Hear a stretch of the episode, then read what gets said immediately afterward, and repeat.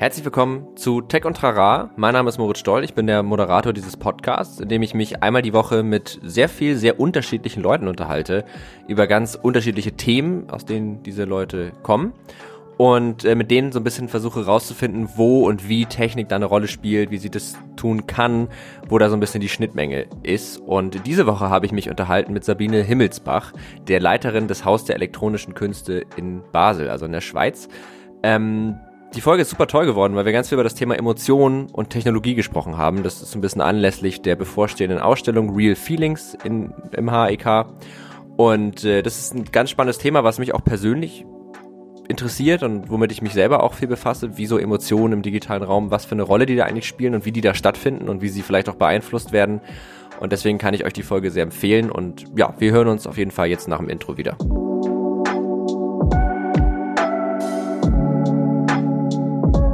Und Trara, ein Podcast der Netzpiloten mit Moritz Stoll und spannenden Gästen über Tech und Trara. Herzlich willkommen zurück nach dem Intro. Herzlich willkommen Sabine, schön, dass du da bist. Freut mich sehr, dass du dir die Zeit genommen hast, mit mir diesen Podcast aufzunehmen. Ja, danke schön. Freue mich drauf.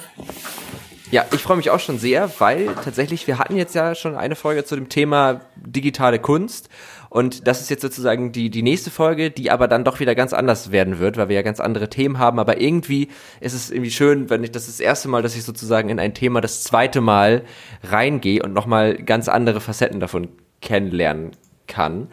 Ähm, genau, du bist ja Leiterin des Hauses der elektronischen Künste und vielleicht magst du mir mal so ein bisschen erzählen, was dieses Kunsthaus ist, was es besonders macht, was ähm, ja das, das würde ich gerne mal einmal wissen. Ich glaube, das ist für die Hörer auch ganz interessant, um einfach so ein bisschen einzuordnen, was du so tust und mit was du dich so tagtäglich beschäftigst. Ja, sehr gern. Ja, seit acht Jahren schon leite ich jetzt das Heck in Kurzform in das Haus der elektronischen Künste Basel. Und wir sind eigentlich die einzige Institution in der Schweiz, die sich eben diesem spezifischen Themenfeld, also digitaler und elektronischer Kunst oder Medienkunst, wie man auch oft sagt, widmet. Und zwar in, haben wir drei Schwerpunkte. Das eine ist natürlich das Ausstellen von Kunst. Und da ist es ganz wichtig, auch nochmal darauf zu verweisen, eben auf den Plural Haus der elektronischen Künste, der ganz bewusst gewählt ist, weil es bei uns eben nicht nur um die bildende Kunst geht, sondern eben auch elektronische Musik, Performance, mhm. also unterschiedlichste Dinge, wo eben äh, Medientechnologien mit ins Spiel kommen. Wir haben zum Beispiel mhm. auch ein, ein Virtual Reality Tanzstück äh, hier präsentiert ah, von cool. Gilles Jobin, einer Genfer Tanzkompanie, wo fünf mhm. Besucherinnen und Besucher äh, einen Anzug VR-Brille bekommen haben und dann eben mit fünf äh, virtuellen Avataren, aber eben auch miteinander interagieren konnten. Das sind ah, so cool. Projekte, die brauchen jetzt keine große Bühne, die haben wir auch nicht, aber eben solche Dinge zeigen wir. Also eben auch sehr interdisziplinärer Ansatz von unserer Programmation im Generellen. Was mhm. äh, ganz wichtig auch für uns ist, ist die Vermittlung von dieser Kunst, weil es geht hier einerseits natürlich um ein Verständnis von Gegenwartskunst, aber eben auch um das Verständnis der Technologien, die sozusagen für die Kunst eingesetzt werden. Mhm. Und okay. äh, und deshalb ist es auch, ich sage immer, ein Standalone-Programm. Das heißt, wir machen Führungen und Workshops zu den Ausstellungen, aber wir machen eben auch Workshops, die jetzt unabhängig sind vom Ausstellungsprogramm, wie es, wo es eben ein, um einen selbstbestimmten Umgang mit Medientechnologien geht. Also zum Beispiel eben mhm. auch Thema Cybersecurity, wie, wie kann man sich schützen, aber immer sozusagen eben auch aus so einer künstlerischen Perspektive gedacht. Und mhm. der, das dritte ganz wichtige, was uns auch besonders macht, ist, dass wir eine Sammlung aufgebaut haben von digitaler Kunst mit einem Fokus jetzt auf Schweizer Kunst, weil das hängt mit unserer nationalen Förderung auch zusammen, dass wir eben auch äh, das Kompetenzzentrum für Medienkunst der Schweiz sind. Und hier haben wir eben überlegt, wo können wir einen Schwerpunkt setzen, wo können wir anders sein als andere Häuser, die auch Kunst sammeln. Und deshalb ist unser Fokus ganz spezifisch auf Software- und netzbasierter Kunst. Also hier ah, okay. geht es dann eben auch nicht um so eine Verknappung, was ja oft der Fall ist beim Sammeln von Kunst. Man hat ein Original und das besitzt man und andere eben nicht, mhm. sondern wir tragen eben auch Sorge dafür, dass netzbasierte Projekte weiterhin für alle zugänglich sind, also als öffentliche ja. Institution. Okay. Stimmt, das ist natürlich, das ist, das wird mir jetzt auch gerade erst das erste Mal klar, dass natürlich bei analoger Kunst es gibt dann ein es gibt ein Bild von diesem Künstler, es gibt dieses eine Bild und das hat man oder man hat es nicht. So, und da gibt's halt Kopien vielleicht, aber klar, bei, bei, bei softwarebasierter Kunst, da ist natürlich, das wäre eine rein künstliche Verknappung. Also in dem Moment, wo man es nicht für alle zugänglich macht, Ganz genau. Das ist ja was künstlich gemachtes. Ganz ja. genau. Und es ist natürlich auch ein fundamentaler Unterschied. Also zum Beispiel eben auch beim Erhalt von dieser Kunst gilt eben auch mhm. die Prämisse, äh, mehrere Kopien äh, schaffen Sicherheit für das Werk. Also äh, ja. lots of copies make work safe. So ist so ein, ja. so ein Spruch, weil eben du hast die Daten oder wir haben die Daten auf unserem Server, dann haben wir noch einen zweiten Server woanders und dann haben wir sie noch in der Cloud. Also falls es eben einmal einen Absturz auch gibt, wie dass man sozusagen diese Arbeit noch wieder rekonstruieren kann. Stimmt, das ist ja auch, habe ich ähm, irgendwie auch immer mal drüber gelesen. Ich weiß nicht mehr wo und ich weiß auch nicht in welchem Kontext, aber das generell auch so die diese Archivierung von, von Wissen und von, von Daten halt durch diese Digitalisierung viel, viel schwerer ist, weil natürlich man kann ja nicht einfach ein Buch irgendwo hinlegen, sondern man braucht ja engen Datenträger, also eine, eine Festplatte. Und die ist aber vielleicht in 20 Jahren dann gar nicht mehr kompatibel mit den in 20 Jahren verfügbaren Abspielgeräten. So, das heißt, man hat dann dieses Problem, dass man das irgendwie immer weitertragen muss. Also es ist so eine konstante das stellt ja nochmal so ganz andere Fragen äh, genau. oder ganz andere Aufgaben. Ja, ja, da hast du jetzt einen ganz wichtigen Knackpunkt gleich zu Beginn ah. angesprochen. Es ist Sehr eben schön. dieses, äh, dieses Sammeln, also die, die Schwierigkeit liegt hier wirklich im Erhalt oder was man tun muss, äh, um diese Werke irgendwie auch in 20 Jahren noch zugänglich zu machen. Es wird sicher nicht möglich sein, alles so zu erhalten, wie es ist, aber deshalb ist es jetzt eben auch, wenn wir ein Werk ankaufen, ganz wichtig, dass wir mit Künstlerinnen und Künstlern besprechen, oder was ist wichtig, was kann auch anders sein, was ist jetzt wirklich Teil der Arbeit, was ist eine Art von Interpretation wo mhm. kann man auch in Zukunft vielleicht mal eine andere Software einsetzen und so weiter? Das sind äh, ganz zentrale Fragen, die wir da auch bearbeiten müssen. Ja. Aber ich finde. Aber okay, das heißt, Nee, Entschuldigung. Ja, ja sorry, ich wollte nur noch ergänzen. Ich finde es eben auch wichtig, dass wir diese Kunst sammeln und diese Fragen eben stellen und eben versuchen zu beantworten, mhm. damit diese Kunstform auch in den Kanon der Kunstgeschichte eingehen kann. Mhm. Also damit man in 20 Jahren dann sagen kann, ja, das ist natürlich eine Reflexion unserer Zeit oder wir arbeiten mit diesen digitalen Medien und mhm. sozusagen muss ich es auch kunsthistorisch irgendwo dann bewerten und erfassen können. Ja, aber ich glaube auch die Problematik kann man sich auch ganz gut dadurch vergegenwärtigen, dass wenn man jetzt, also wenn ich jetzt versuchen würde, eine Diskette abzuspielen, hätte ich echt ein Problem. Also ich müsste erstmal angucken, wo kriege ich ein Diskettenlaufwerk her, wie kriege ich das an meinen PC ran, dann brauchst du besondere Software, das ist ja nicht mehr einfach so und das, glaube ich, macht einfach mal ein bisschen klarer, dass man teilweise Computerspiele, die man als Kind gespielt hat vielleicht, heute gar nicht mehr einfach so spielen kann, wenn es nicht jemanden gibt, der sich darum kümmert, dass die auf anderen äh, Formaten irgendwie noch zugänglich sind. Ja, ganz genau. Ich Dann, denke, das geht uns natürlich allen so im Privaten. Oder man hat mhm. ein Gerät gekauft und zwei Tage später ist es eigentlich schon obsolet, ist jetzt ja. übertrieben, aber einfach schon veraltet, oder? Und andauernd ja. Software-Updates alle paar Monate oder alle paar Wochen sogar. Also mit dem ja. haben wir natürlich da auch zu kämpfen, mit so einer Sammlung. Okay, aber das heißt, das Haus der elektronischen Künste hat also diese drei Pfeiler. Es geht einmal um die Ausstellung von Kunst, im Grunde das, was ein klassisches Museum ja eigentlich auch macht, ne? also mhm. die Kunst zugänglich zu machen, Führungen anzubieten. Ähm, dann geht's um die Vermittlung, sowohl der Kunst als auch der, der Technologien dahinter, mhm. was natürlich auch, gut, auch das kennt man ja fast eigentlich schon von, von, ich nenne es jetzt mal klassischen Museen, also auch da gibt's ja teilweise Malworkshops oder Bildhauerei-Workshops, es ist einfach nur eine andere anderes Handwerk natürlich, was dahinter steht. Genau. Und dann der dritte Teil, die Erhaltung und Bereitstellung. Das genau. sind so genau. die drei Dinge, mit denen ihr euch befasst. Okay. Ähm, und ihr habt nur digitale und elektronische Kunst, also keine, oder gibt es auch so Mischformen, die ihr auch ausstellt? Ja, natürlich gibt es immer Mischformen, oder? Es, äh, es geht ja auch darum, oder wir haben hier einen physischen Ort, es geht auch, es geht auch um ein Erleben, um ein Eintauchen mhm. in diese Werke in einem Ausstellungskontext, äh, den man eben schafft. Und äh, bei vielen Arbeiten ist es eben nicht nur digital, es gibt physische Elemente dazu oder es geht eben auch um eine Frage der Inszenierung, dass eben etwas doch anders ist, wenn ich eine Dreikanal-Videoprojektion anschauen kann, ist etwas anders, als wenn ich es auf meinem Computer zu Hause nur erleben kann. Ja. Also das ist natürlich und, ganz wichtig.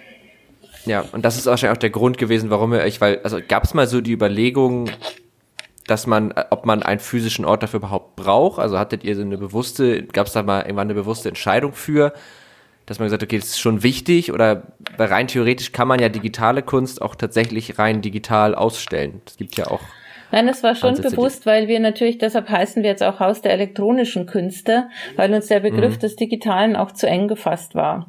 Also okay. die, was ich vorher beschrieben habe, die netzbasierte Kunst, die wir sammeln, das ist schon sehr spezifisch und äh, da tragen wir eben Sorge, dass diese Netzkultur eben auch äh, gefördert und erhalten wird. Aber wir zeigen zum Beispiel auch interaktive Kunst, also Kunst, die sozusagen dann physisch erlebt wird, aber auch in der Interaktion mit dem Betrachter mhm. den Betrachtern erst stattfindet. Also wir mhm. haben zum Beispiel eine ganz tolle Ausstellung realisiert mit Rafael Lozano Hemmer, ein mexikanisch-kanadischer Künstler, der immer sagt, sozusagen, ohne den Betrachter findet meine Kunst gar nicht statt weil okay. es eben sozusagen die Spuren der Betrachterin braucht oder die Interaktion, damit sozusagen überhaupt etwas passiert. Also man schreibt sich dann auch physisch ein in diese Kunst. Also da gibt es, ist ja eine große Bandbreite, die es da gibt, oder? Und dafür braucht ja. es natürlich dann schon auch einen physischen Ort.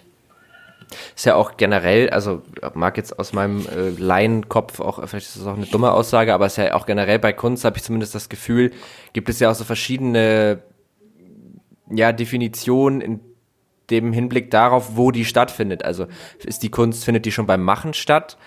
Findet sie, also ist es einfach was Unabhängiges, also existiert es sozusagen für sich oder findet die Kunst in dem Moment statt, wo das jemand betrachtet oder damit interagiert und das bei dem vielleicht Emotionen auslöst oder halt bei allem? Ähm, das ist ja auch so ein bisschen die Entscheidung, die wahrscheinlich, oder die, die Frage, die ja da so drunter steht, ne? Also wo, mhm. wo ist da die Kunst? Oder mhm. wie würdest du das sagen? Ja, ich meine, die Kunst, es wird natürlich sozusagen vorgegeben, also von den Künstlern, aber das können natürlich ganz äh, konzeptuelle Dinge sein, wie jetzt beispielsweise mhm. auch quasi eine Handlungsanleitung, die ich dann eben ausführen mhm. mag oder eben auch nicht. Oder indem ich jetzt wie bei Raphael Lozano Hemmer teilweise ganz unbewusst äh, die Interaktion schon mhm. auslöse. Ich äh, gebe vielleicht ein Beispiel. Er hat eine Videoinstallation gemacht, die heißt 1984 mal 1984. Und zu sehen mhm. ist eine Projektion mit äh, bunten Zahlen, die er alle von Google Street View genommen hat. Also es sind sozusagen mhm. Häuserzahlen, äh, die in so einem bunten Muster durcheinander scheinen. Wenn ich den Raum betrete, gibt es eine Kinect-Software, also eine äh, mhm. Software, die sozusagen die Silhouette des Betrachters oder der Betrachterin darstellt. Und plötzlich passiert etwas, dass eben innerhalb dieser Silhouette sich diese Zahlen zu den äh, Zahlen 1984 zusammenreihen. Mhm. Es ist natürlich eine Referenz auf das äh, berühmte Buch von George Orwell und das sozusagen den totalen Überwachungsstaat und eigentlich von Raphael so eine schöne Aussage zu sagen, wir leben bereits in dieser Situation, oder? Weil Google Street View sozusagen eh schon alles irgendwie eingescannt hat. Ja. Und gleichzeitig ja, ja. es hat also so ein ganz äh, ein politisches Thema oder es regt uns dann zum Nachdenken darüber an. Und andererseits ist es aber auch völlig spielerisch oder dass ich dann auch eingeladen bin, eben sozusagen, mhm. es geht auch um diese Selfie-Kultur und das erzähle ich mich da sozusagen innerhalb der Projektion ja. mit meiner Silhouette und so weiter. Also es ist immer so eine Ambivalenz oft. Ja, stimmt. Und das funktioniert natürlich nur, wenn man da irgendwie auch direkt da ist und das eben erleben kann. Das ist auch was, was ich auch an mir selber teilweise merke in solchen Ausstellungen. Ich manchmal stehe ich vor so Ausstellungsstücken. Also es hört sich jetzt so an, als würde ich jeden Tag in irgendwelchen Kunstausstellungen abhängen. Das ist leider nicht so. Aber so prinzipiell, ne, manchmal stehe ich davor und verstehe gar nicht, was das soll. Ich glaube, das geht auch jedem so, oder? Also, oder ich meine, du bist wirklich ja absolut Expertin. Du hast ja auch Kunstgeschichte studiert, wenn ich das richtig im Kopf habe. Ja, genau. Mhm. Ja, genau. Hast du das, also stehst du auch manchmal vor einem Exponat und denkst, ich, ich weiß nicht, was man mir damit sagen möchte? Oder geht das, also weil ich mich dann manchmal, manchmal denke ich dann, vielleicht bin ich auch einfach zu blöd, so im klassischen Nein, also Sinne. niemand ist, niemand ist zu blöd, aber ich verstehe völlig, was du meinst. Also es geht halt einfach um eine Schulung des Sehens auch. Und meine Erfahrung ist auch eben, du hast es gerade gesagt, ich habe klassisch Kunstgeschichte studiert, ich kenne mich auch mit älterer Kunst aus. Und auch da ist es natürlich, muss man sozusagen die Codes kennen. Wenn ich jetzt zum Beispiel mhm. ein mittelalterliches Gemälde betrachte und dann sind ja die Figuren sozusagen, die wichtig sind, sind größer als jetzt zum Beispiel kleinere Figuren. Wenn ich aber das nicht weiß, dann kann ich diese, diese Codes nicht verstehen, kann ich das Bild mhm. zwar erkennen, aber es auch nicht wirklich lesen. Und so muss mhm. man natürlich immer ein äh, Wissen auch mitbringen oder sagen wir mal sich halt einlassen darauf und sich damit auseinandersetzen, um äh, um einen anderen Zugang eben auch zur zeitgenössischen Kunst zu finden. Aber das, okay, also das ist meiner Meinung nach eben nichts, was spezifisch zur Medienkunst da ist. Kommt vielleicht einfach noch dazu, dass ich überhaupt verstehen muss, was ich sehe. Wir haben beispielsweise mhm. auch als Beispiel eine, sieht aus wie eine Videoprojektion, ist aber ein Livestream. Also wir haben eine Arbeit gezeigt vor einigen Jahren von einem Schweizer Künstler, Mark Lee, mhm. äh, mit dem Titel äh, Pick Me. Und äh, das hat zwei Datenquellen als Livestream zusammengebracht. Und zwar einmal Posts, die Leute gemacht haben auf Instagram mit dem Hashtag Me und andererseits mhm. sozusagen die Verknüpfung mit den Geolokationsdaten, weil die meisten mhm. das ja sozusagen gar nicht äh, deaktivieren auf dem Handy. Und er hat eigentlich aufgezeigt und es ging ihm darum, immer möglichst äh, Posts reinzubringen, die ganz aktuell waren, also gerade vor ein paar Sekunden gepostet wurden. Und dann hat man eben zum Beispiel jemanden gesehen, hat ein Bild äh, aus Paris gepostet und dann flog man eben quasi äh, über ah. Google Maps an diese Stelle und es war manchmal schon krass zu sehen, so wie äh, eins zu eins sozusagen die Übersetzung war, dass man auf Google Maps das sehen konnte, was die Person irgendwie gerade gepostet hatte, gerade bei Städten, ah, wo die Daten oft ja. äh, abgedatet werden. Und ja. eben, dann muss ich natürlich verstehen, dass das jetzt ein Livestream ist und wo diese Daten herkommen, weil es ist natürlich kein Video.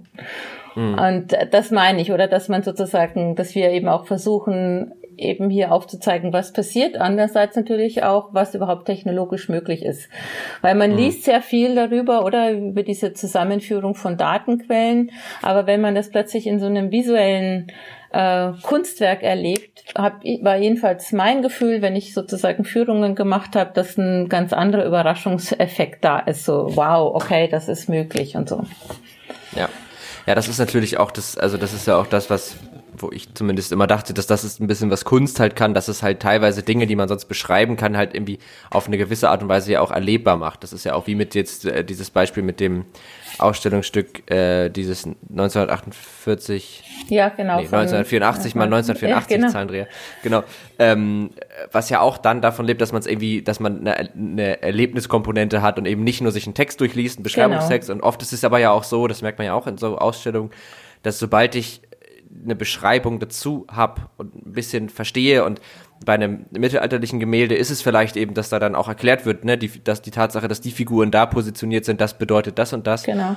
Und bei Medienkunst geht es natürlich auch einfach oft darum, wie du sagst, ne, zu verstehen, was passiert da gerade, was ist das eigentlich, wie funktioniert das, weil man diese Dinge halt ja auch wirklich verstehe. Genau. Okay.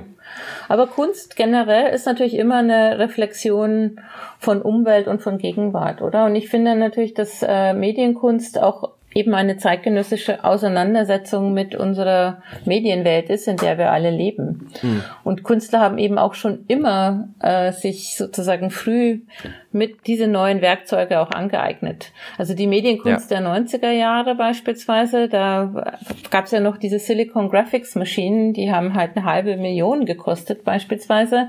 Deshalb gab es ja. früher eben auch sehr viel Zusammenarbeit von Künstlern und und äh, Wissenschaftlern oder Technikern, um überhaupt Zugang irgendwie zu diesen Technologien zu bekommen. Aber es ist eben auch eine lange Geschichte. Da war das hm. natürlich vielleicht sperrig und irgendwie nicht so zugänglich wie heute, wo das so einfach auch ist und diese technischen Mittel irgendwie für alle irgendwie einfacher, einfacher verfügbar sind. Aber ich wollte damit nur ausdrücken eben, dass es schon auch immer wie sozusagen auch ja, eben Veränderungen, gesellschaftliche Veränderungen von der Kunst wahrgenommen und eben auch thematisiert hm. werden. Ja. Das, das finde ich eben in, in, also für unseren Schwerpunkt oder was für Ausstellungen machen wir.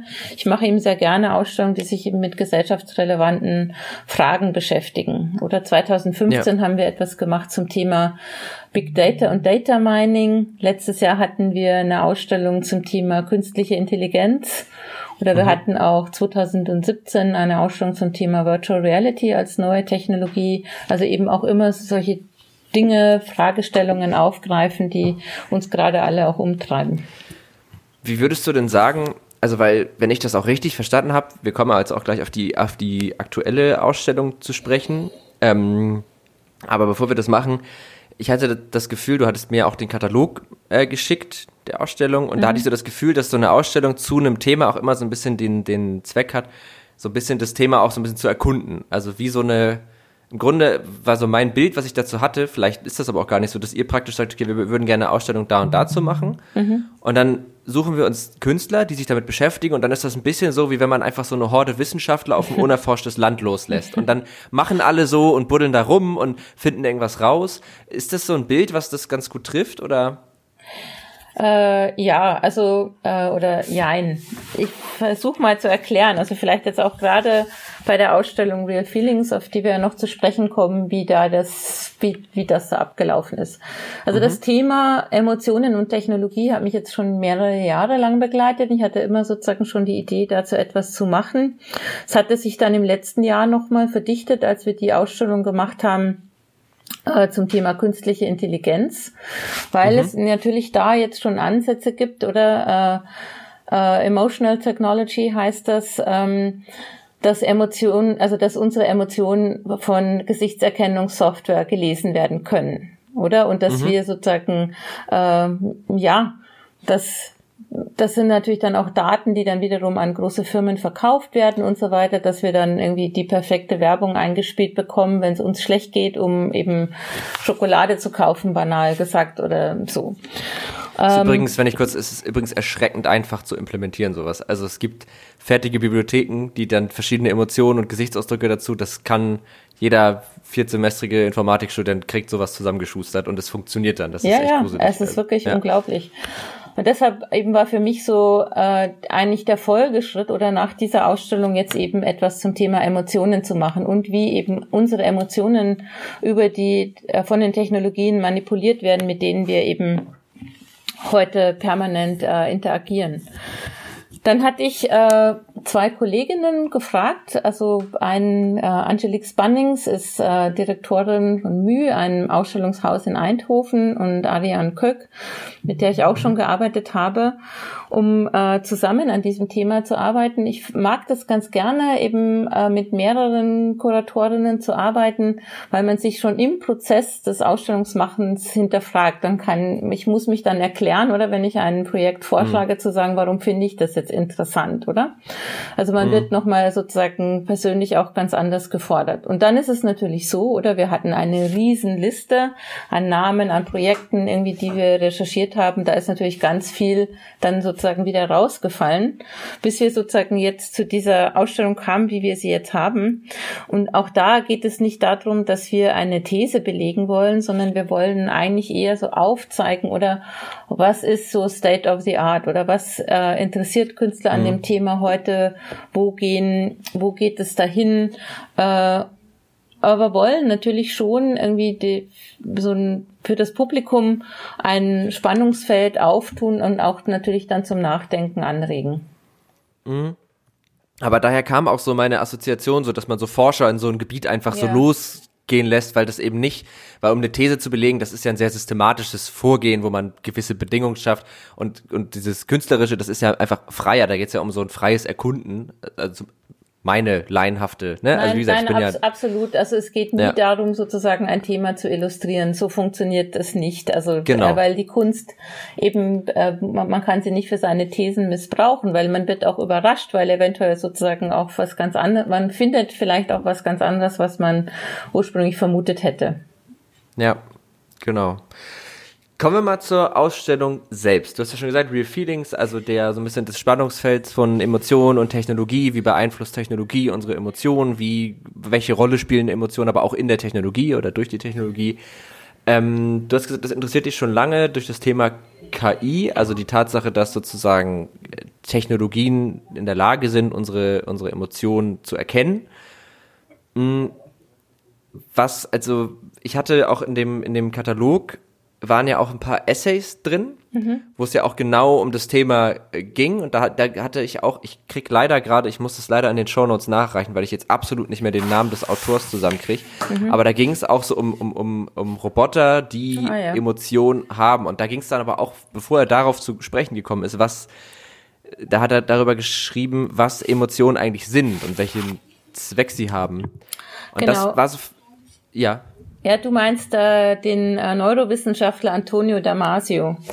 Äh, ist ja, ähm, ja. eben äh, sehr berühmter äh, Wissenschaftler mhm. und er hat ja auch das Buch zum Beispiel geschrieben, Ich fühle, also bin ich, die Entschlüsselung des Bewusstseins und mhm. äh, hat, war so nett eben für uns auch einen äh, neuen Beitrag irgendwie für den Katalog zu schreiben und äh, bei ihm geht es darum, oder wir haben ja in der aktuellen Diskussion eben Emotionen und Gefühle. Was ist das? Wie funktioniert das? Wie funktioniert das im Zusammenspiel mit Technologien? Ist es ja so, dass Gefühle, was man sagt, sozusagen, das ist der letzte Rückhalt des Menschen, also sozusagen der Kern menschlicher Erfahrung mhm. weil Maschinen keine Gefühle haben können.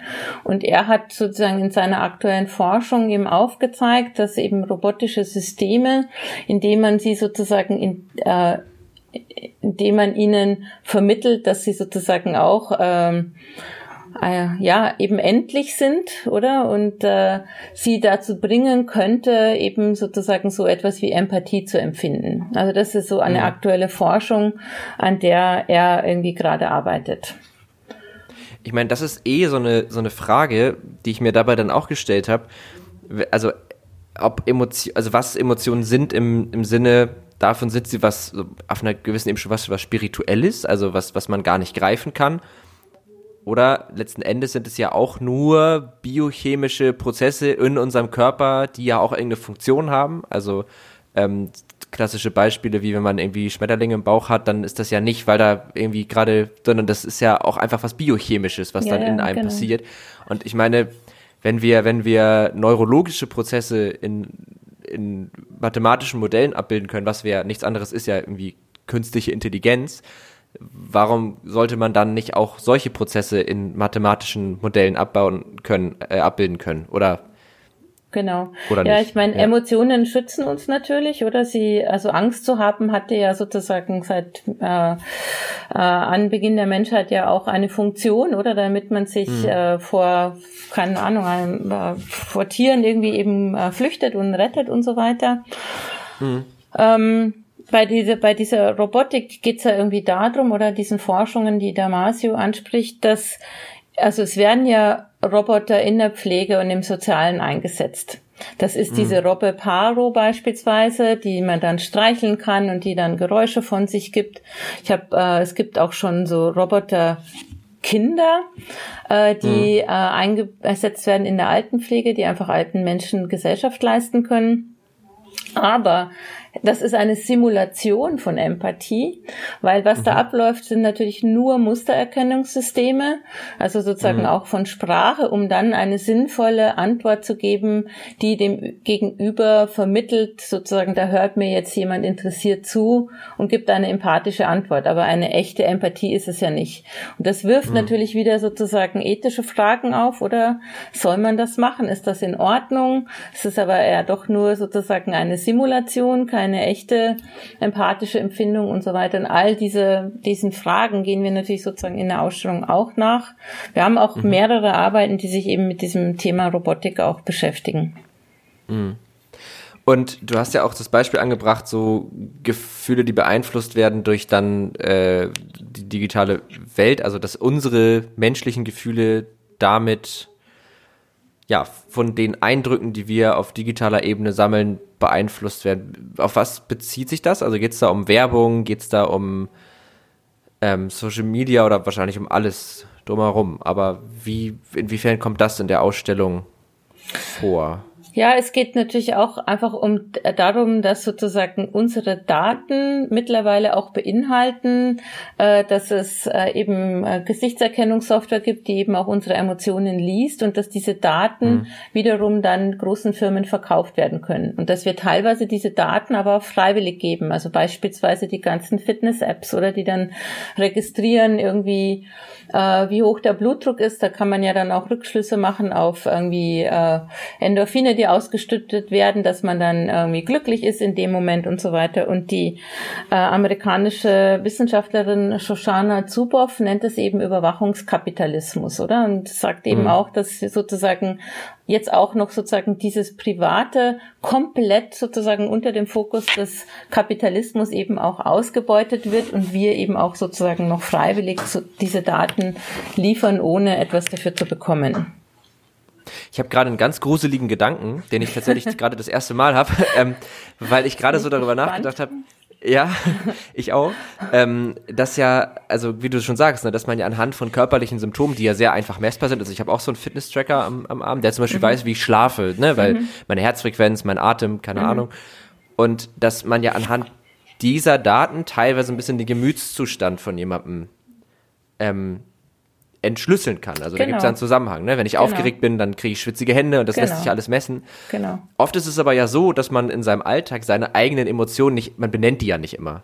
Also man sitzt ja nicht immer da, gerade fühle ich mich so, gerade bin ich gestresst. Ja. Und die Vorstellung, dass teilweise ähm, irgendwelche Anbieter oder auch Firmen vor mir meinen gerade, also meine Emotionen in einem Moment benennen können. Also sagen, der hat gerade innerlichen Stress, der ist gerade sehr glücklich und ich das aber gar nicht bewusst benennen kann, finde ich ganz, das ist eigentlich so ein komisches, weil das ja eigentlich was ist, das existiert ja nur für mich. Also ich habe ja meine Emotionen für mich und ich bin der Erste, der die erforscht, ne? Also der die dann halt auch benennt mhm. und sich damit auseinandersetzt. Aber das natürlich durch solche Technologien auf einmal mhm.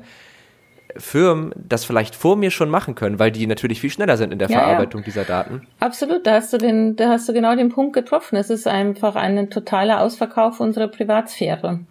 Und das wollen hm. wir halt auch aufzeigen. Also wir haben, was uns jetzt wichtig war für die Ausstellung, ist vielleicht auch noch ein Aspekt, über den wir gar nicht gesprochen haben. Wir haben sehr viele Künstlerinnen und Künstler auch beauftragt, also eine neue Auftrag, eine neue Arbeit für den Kontext der Ausstellung zu realisieren. Damit mhm. natürlich mhm. auch die Künstler zu unterstützen, also ihnen äh, eben sie dafür zu bezahlen, Honorar zu bezahlen, eben etwas Neues generieren zu können. Und eine Künstlerin, äh, eine Schweizerin, Simone Nickel, hat eben eine Arbeit, das wird eine Videoinstallation werden, wo sie sich damit auseinandersetzt, dass eben heute schon äh, Gesichtserkennungssoftware und KI eingesetzt wird für Bewerbungsgespräche. Also dass mhm. man dann zu Hause vor dem Spiegel steht, ein Video aufnimmt und das eben wahrscheinlich von gar keinem Personalchef oder Chefin mehr gesehen wird, sondern sozusagen einmal von einer KI bewertet wird und man dann eben schon ausgesondert wird, weil man vielleicht irgendwie äh, eben anfängt zu schwitzen oder eine, eine ungute Handbewegung macht und so weiter. Mhm. Und stellt natürlich die Fragen, oder ob wir uns so, also ob wir das wollen, ob wir so eine Zukunft wollen oder ob wir sie nicht anders gestalten sollten. Ja, das ist dann, und das ist dann wieder die Frage, die wir tatsächlich in diesem Podcast schon öfter hatten, so welche Rolle spielt dann Technologie, ne? Und es geht halt, ich habe bis jetzt immer die Erfahrung in meinen eigenen Gedankenprozessen gemacht, dass eigentlich Technologie immer gut ist, wenn sie, wenn sie Dinge ermöglicht und selten, also das selten gut ist, wenn Technologie versucht, Dinge zu ersetzen. Also wenn man versucht, eine Empathie mit Technologie zu ersetzen oder wenn man versucht, diese Situation, dass ein Mensch sich mit einem Bewerber auseinandersetzt, zu ersetzen, weil das, dann kommt man in so unnatürliche Bereiche irgendwie rein. Ja, ich meine, das ist, das ist ganz klar, oder? Das muss man sich eben bewusst machen. Äh, Technologie ist nicht gut und nicht böse, aber es ist eben auch nicht neutral. Es kommt immer ja. darauf an, äh, wie wir sie nutzen. So kann man genau. eben beispielsweise mit dem 3D-Drucker eine Waffe aus Plastik ausdrucken und sozusagen die Baupläne dann äh, im Netz verbreiten. Oder man kann damit wunderschöne Objekte irgendwie generieren. Also es liegt eben ja. an uns. Aber deshalb, das ist, glaube ich, eben auch dann die Kunst dann wieder reinspielt, die eben diese Ambivalenz aufzeigt und uns eben auch sozusagen zurückwirft auf uns selbst und ihm die Frage stellt, also was wollen wir, wie wollen wir die Gesellschaft gestalten? Ja, ja, und ich meine, die, die Technologie, die wir jetzt, also die unser Leben so geprägt hat, das ist halt diese ganze digitale Vernetzung, ne? Das waren ja die letzten, eigentlich die letzten 20 Jahre war das doch der, der, also ne, davor gab es so, okay, hatte man, jetzt komme ich in, jetzt komme ich ins Schwimmen, also korrigiere mich gerne, aber so, man hatte so die Atomenergie und da ist, oh, jetzt haben wir unbegrenzte Energiemöglichkeiten und auch da hat man gemerkt, ja, das kann man für was Gutes einsetzen, aber auch für was Schlechtes. Ähm, und jetzt, äh, aber so in den, in den, im 21. Jahrhundert ist ja genau das diese Technologie, die wir noch nicht so ganz eingeordnet haben, sozusagen im Hinblick auf, wie benutzen wir sie, welche Dinge tun wir damit welche Schaden, welche nicht. Und ich glaube, das ist so, das ist alles noch, ich rede mich hier im Kopf und Kragen. Aber ich nein, glaube, der Punkt ist, ist klar. Nein, nein ich glaube, ich, ich verstehe schon, äh, was du meinst. Und ich glaube, das ist natürlich auch das, was man in der Politik erlebt, dass sozusagen die Dinge sind einfach passiert oder die großen Netzgiganten mhm. haben Dinge einfach gemacht.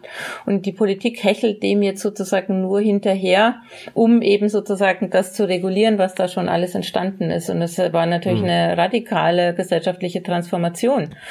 Und gerade ja. jetzt merkt man es natürlich auch, oder? Äh, die, unsere Ausstellung hätte ja schon im Mai stattfinden sollen und ist natürlich auch Corona-bedingt jetzt auf Ende August verschoben worden. Und jetzt ist plötzlich aber die Technologie auch wieder das Bindeglied geworden zwischen uns allen, mhm. oder? Jetzt äh, konnten wir alle sozusagen eben vermittelt über die Technologie auch in Kontakt bleiben miteinander in Zeiten von Social mhm. Distancing. Das hat ja nochmal einen riesen äh, Sprung gegeben, also auch im Sinne Digitalisierung, also jetzt auch bei Schulen, aber eben, dass man die Tools, die es ja schon lange gibt, also wie jetzt Videokonferenzsysteme, auch tatsächlich effektiv nutzt. Und ich glaube schon, dass da etwas bleiben wird. Und man hat jetzt auch gemerkt, ja. finde ich, in diesen letzten Monaten, dass eben sowas die, wie Netzkunst, die ist natürlich von seit Beginn des Internets äh, gab es diese Kunstform, aber sie wurde, hat jetzt plötzlich nochmal wieder eine neue Relevanz äh, bekommen, weil sie natürlich sozusagen eine Kunst ist, die sich genau dort, also born digital, oder die dort, die dort mhm. stattfindet und keine Übersetzung ist von etwas analogem in den digitalen Raum, was ja oft nicht funktioniert, sondern es ist eben eine Kunst, die genau für den digitalen Raum eben geschaffen wurde. Ja, das stimmt.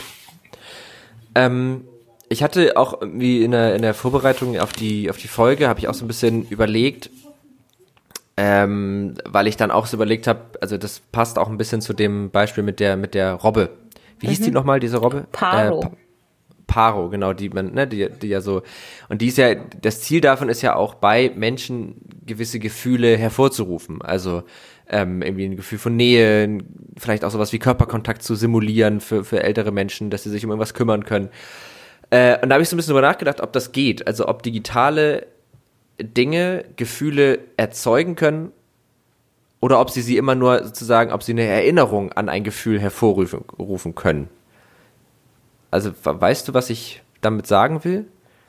Ähm, ich, ich, glaube schon. Ich habe da, würde es da gerne auch zwei Arbeiten ansprechen, die wir in der Ausstellung gerne. haben, die das auch nochmal verdeutlichen, oder? Mhm. Und zwar einmal eine Arbeit, die äh, von Ed von Yelles, ein britischer Künstler, mit einer Arbeit Test Studies.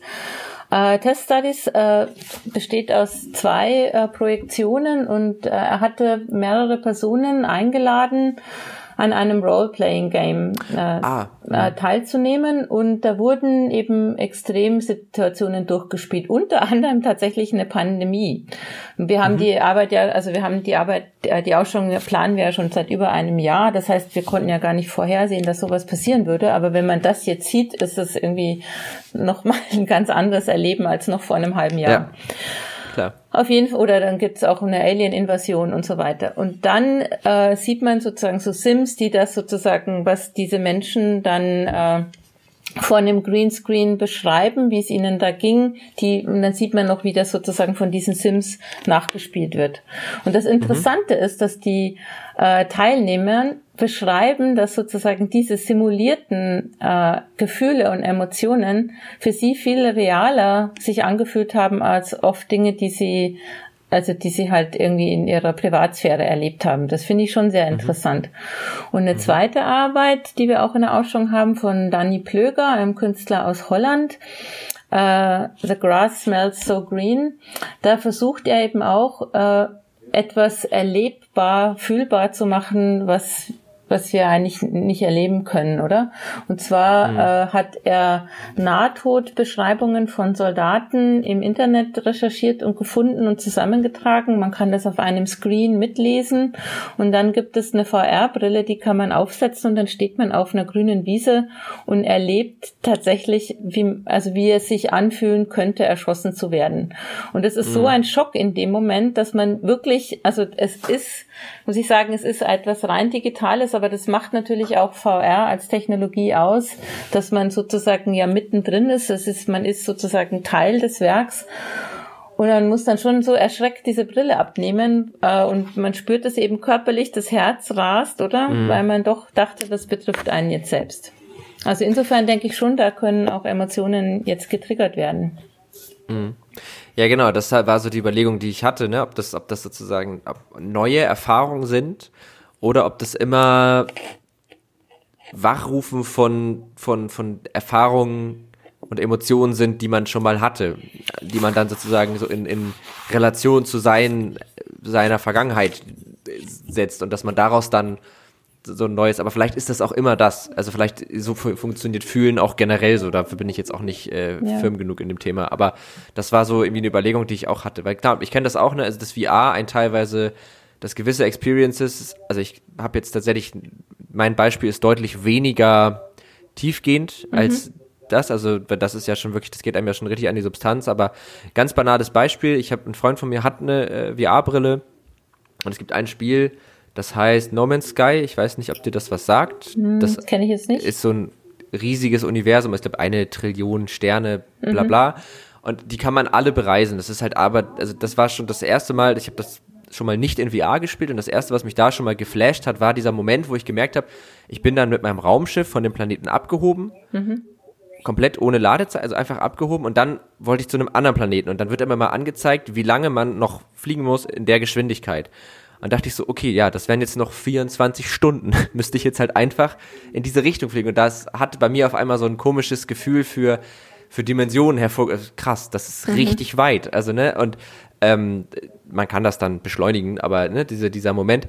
Und dann habe ich das bei ihm nochmal in VR gespielt. Und da war das das erste Mal, dass ich mich dann in dieses Raumschiff gesetzt habe und dann halt wirklich so den Steuerknüppel zurückgezogen und dann hab ich, bin ich halt geflogen und ich bin schon mal in anderen VR-Spielen auch geflogen, aber dieses, dass ich das selber so steuere, das war, das hat mich so, also das hat mich ganz anders gekriegt irgendwie, als ich das sonst kannte. Und das ist natürlich absolut nicht so künstlerisch, aber irgendwie dieser Moment, dass man mhm. diese Kontrolle so hat und diese Bewegung so, das ist schon das, was VR halt gut kann, ne? Also. Ja, ja. Also das ist natürlich dann auch eben wieder Körper und Gehirn. Wie spielt das zusammen? Äh, wir hatten da auch eine Arbeit von Banz und Bowinkel in der Ausstellung. Da gab es eben auch einen Steg, den man überqueren konnte. Und äh, Personen in der Ausstellung, die eben Höhenangst haben, die haben das einfach echt nicht geschafft, obwohl sie wissen, sie stehen ja. jetzt hier da im Ausstellungsraum und äh, können aber dann trotzdem, ohne von jemandem an der Hand geführt zu werden, da nicht äh, drüber gehen über diese virtuelle ja. Landschaft. Ja, das ist, also es ist schon beeindruckend. Ein Gedanke, den ich gerade noch hatte, ist jetzt ein bisschen in eine andere Richtung, aber ähm, dass ich so, also das Gefühl habe, dass künstlerische Werke manchmal die Schwierigkeit haben, an den, an den emotionalen Part bei ihren Betrachtern ranzukommen. Weil man ja immer erst diese, diesen, diesen Moment des Verstehens haben muss. Also man guckt sich ein, ein Kunstwerk an, da muss man es verstehen und dann kommt der Part, wo da Gefühle ausgelöst werden. Mhm. Ich habe das Gefühl, dass das gerade bei, bei, ich sag mal, nicht unbedingt visueller oder sehr erlebbarer Kunst schwerer ist, weil man halt oft erstmal so eine Abstraktionsebene hat, die man erstmal durchdringen muss. Würdest du mir da recht geben oder? Ja, ich glaube, also das erlebt eben jeder äh, ganz individuell, würde ich mhm. meinen.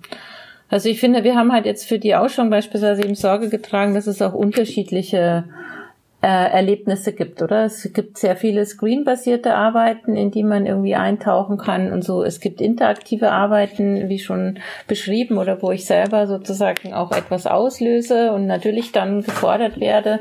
Wir haben auch eine neue Arbeit, da bin ich mal gespannt, wie das Publikum darauf reagieren wird. Die haben wir auch in Auftrag gegeben von den Amerikanern Lauren Lee McCarthy und ähm, Kyle McDonald heißt mhm. Vibe Check und es gibt äh, zehn Kameras in der Ausstellung, die die Besucher aufnehmen, wie sie eben genau, was du sagst, wie sie auf eine Arbeit reagieren. Ah, cool. Ob sie vielleicht ja. lachen müssen oder eben das doof finden oder was auch immer. Und dann ja. wird ihnen sozusagen beim Eingang oder eben beim Rausgehen aus der Ausstellung werden ihnen sozusagen ihre Gesichter gespiegelt, aber interpretiert sozusagen von einer KI, die dann irgendwie ja, sagt, cool. irgendwie, oder zum Beispiel, wie sie auch auf andere Menschen jetzt beispielsweise reagieren und so. Da bin ich mhm. natürlich gespannt. Es kann ja auch sein, dass manche das äh, wir machen natürlich dann, werden auch darauf hinweisen, dass man eben auch aufgenommen wird in der Ausstellung, aber das sind auch keine Daten, die gespeichert werden. Es geht sozusagen nur um eben diesen Effekt, dass man auch sich gespiegelt bekommt in der Ausstellung. Ja.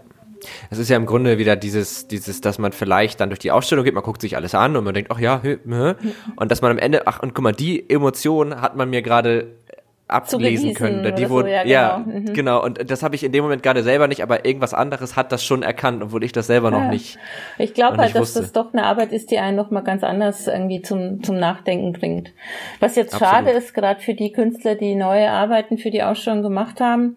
Das ist wirklich international. Wir haben Künstler aus Seoul dabei, aus Los Angeles, äh, aus New York. Die können natürlich jetzt alle nicht kommen. Mhm. Und das, das heißt, Lauren und Kyle müssen jetzt quasi über Remote Control, also wir machen dann halt wahrscheinlich auch über Skype oder Zoom oder welche Plattform auch immer, mhm. mit ihnen sozusagen werden wir uns das anschauen, wie wir das installieren können, weil das ist natürlich eigentlich schon so, dass Künstler die Entscheidungen irgendwie vor Ort treffen und gerade bei einer neuen Klar. Arbeit auch mit dabei sind. Das finde ich jetzt persönlich halt auch sehr schade.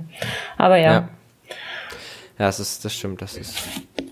Es mir ist gerade noch zu dem, Ja, das ist ja das Schöne, ne? Wir haben genau. ja die, genau. die Möglichkeiten. Aber mir ist gerade noch ähm, eingefallen zu dem Exponat, was du gerade beschrieben hast, ähm, dass mich das, glaube ich, wenn ich das im Vorfeld wüsste, wahnsinnig kirre machen würde. Weil ich, sobald ich weiß, dass ich beobachtet werde und am Ende eine Interpretation meines Verhaltens, würde ich mich die ganze Zeit so, ah, da würde ich die ganze Zeit über mein eigenes, ist vielleicht auch ganz gut, dass man nicht immer über seine eigenen Körperreaktionen nachdenkt. Ich habe irgendwann mal, äh, habe ich mal ein Buch gelesen so über das Analysieren von Körpersprache.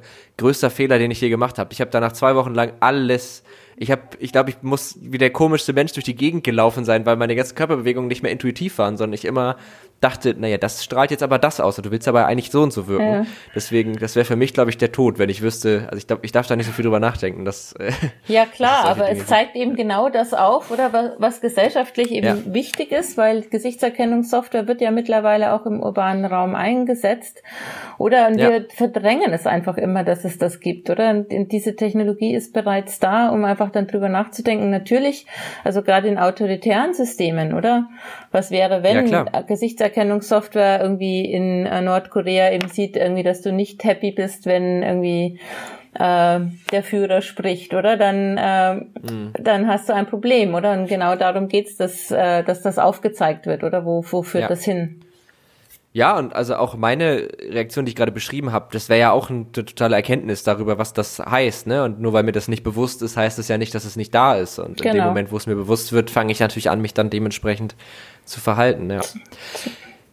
Ich glaube, wir haben gerade einen sehr guten Rundumschlag gemacht. Einmal natürlich äh, haben wir darüber gesprochen, was das Haus der elektronischen Künste macht was für Fragestellungen ihr so habt. Und ich glaube, äh, dann haben wir auch, also wir haben dann sehr viel über die Ausstellung geredet. Das finde ich auch mega, weil ich die ziemlich spannend finde und das Thema auch sehr spannend finde, weil das tatsächlich auch was ist, also so Emotionen im digitalen Raum. Das ist was, was ich mich für mich selbst viel gefragt habe, der natürlich einfach auch jobbedingt durch meine Arbeit bei den Netzpiloten viel damit auseinandersetze und so ein bisschen die so das Verhältnis zwischen zwischen dem digitalen und dem Tech, was mich interessiert, was ich wahnsinnig spannend finde, aber gleichzeitig auch dem dem restlichen Leben, das hat mich einfach selber auch viel beschäftigt, deswegen fand ich das, habe ich das, habe ich mich da sehr drauf gestürzt.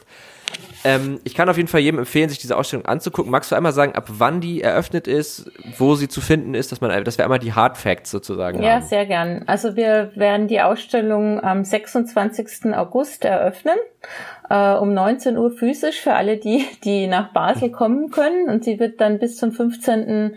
November zu sehen sein. Aber wir machen äh, auch eine Online-Preview für alle die, die nicht reisen können, am, auch am 26. August schon um 18 Uhr über Zoom. Äh, Informationen äh, können, kann man finden auf unserer Website www.hek.ch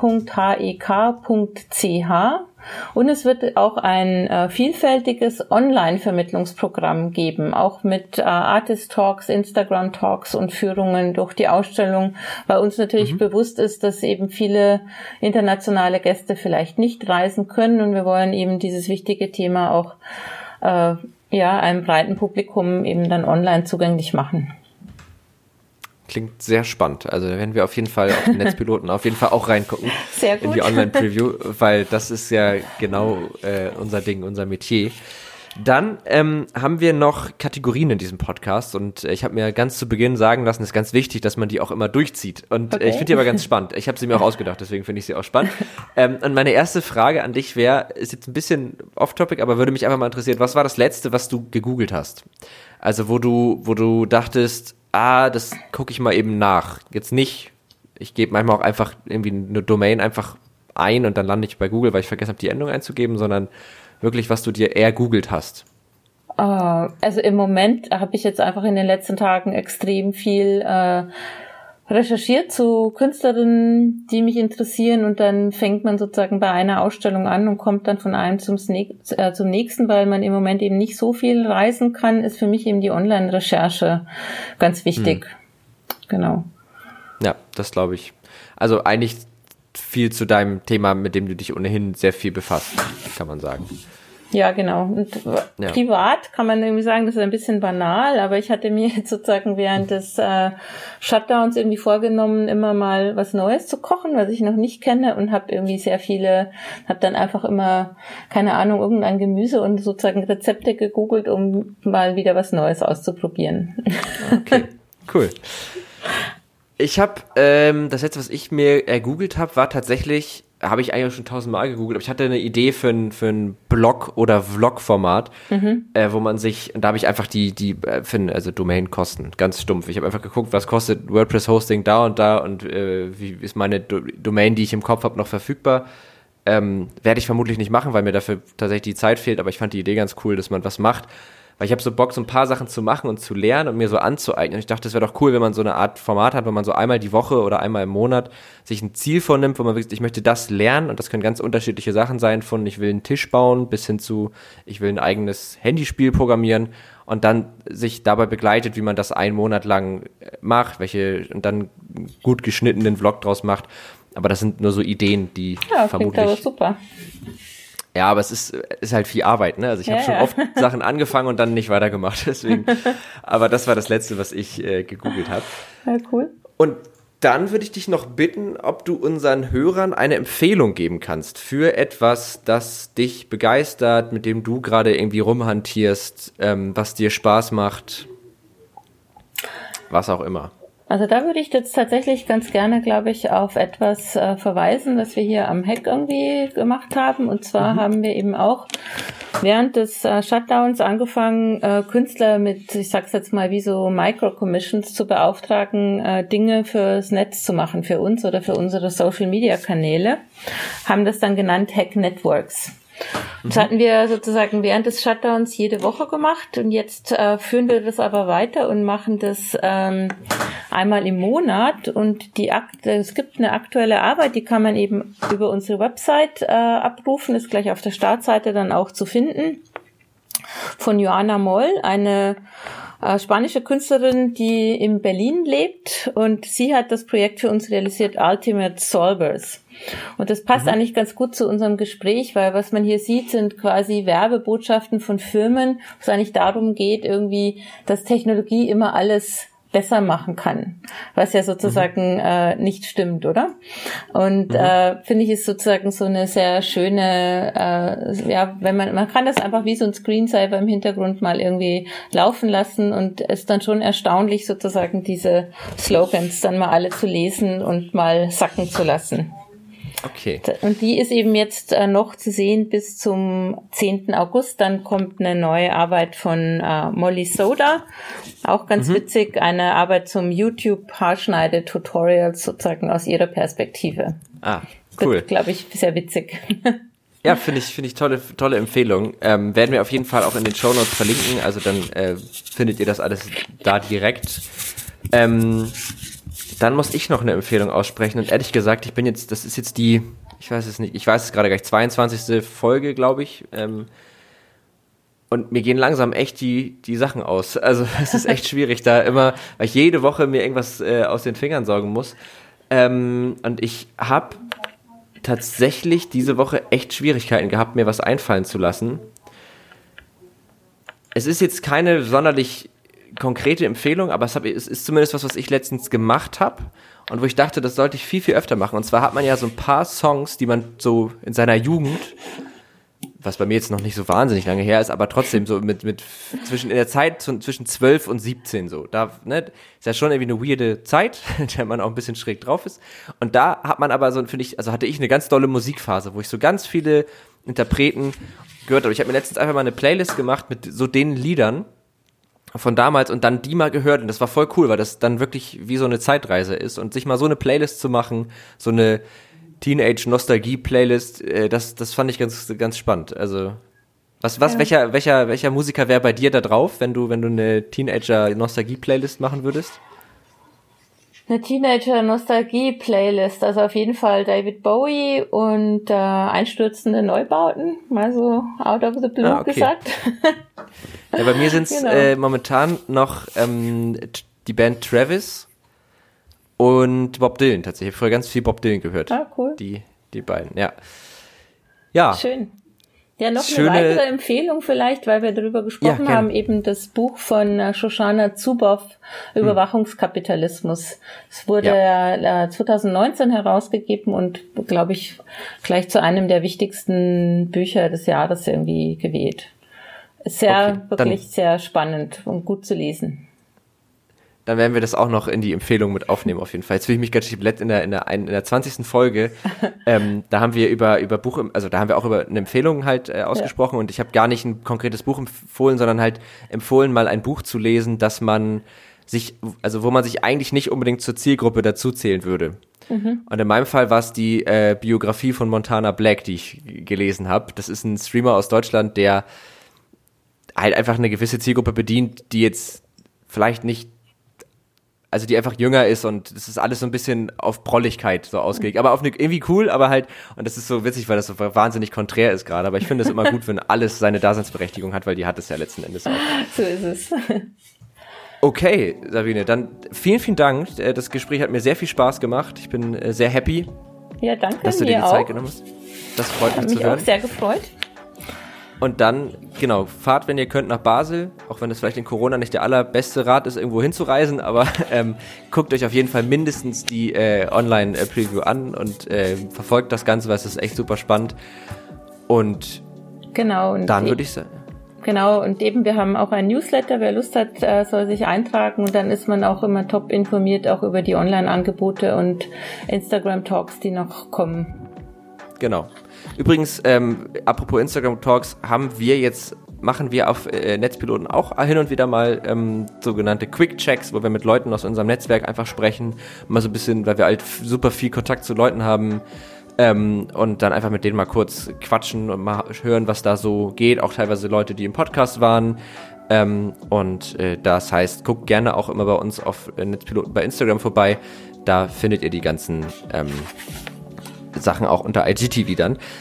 Dann bleibt mir nur noch zu sagen, wenn ihr uns unterstützen wollt, dann macht das gerne, indem ihr uns folgt und abonniert auf Spotify und iTunes. Lasst uns gerne eine Bewertung da auf iTunes. Ähm, wie auch immer, könnt da gerne noch was zu, zu, schreiben. Ihr könnt Feedback, Fragen, Anregungen immer an techundtrara.netzpiloten.de loswerden oder ihr schreibt uns auf Twitter unter techundtrara oder auf Facebook und Instagram unter Netzpiloten. In jedem Fall kommt es irgendwie bei uns an und wir freuen uns darüber immer sehr. Vielen Dank, dass ihr zugehört habt. Vielen Dank, Sabine, dass du dabei warst. Und dann würde ich mich für diese Folge verabschieden. Tschüss. Tschüss. Ciao.